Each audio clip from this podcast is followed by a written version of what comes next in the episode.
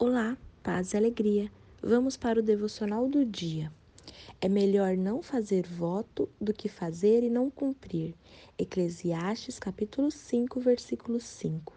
Somos advertidas aqui sobre prometer e não cumprir ou melhor, se comprometer, dando sua palavra e não o fazer.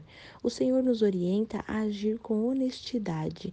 É tão triste quando lidamos com pessoas que não transmitem confiança, mais triste ainda quando essa pessoa é cristã.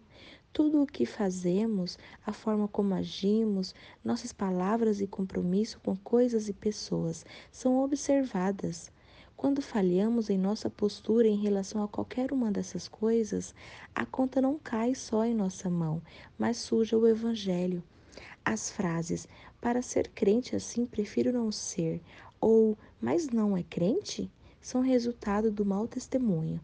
Muitas vezes pagamos pela falta de compromisso e compostura dos outros, mas para resolver isso precisamos fazer a diferença.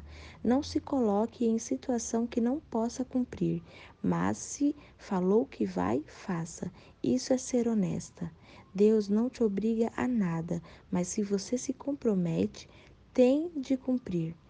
Falei que vou, mesmo não querendo, tenho que ir. Disse que faço, mesmo cansada, vou fazer. A vida cristã gira em torno de comprometimento.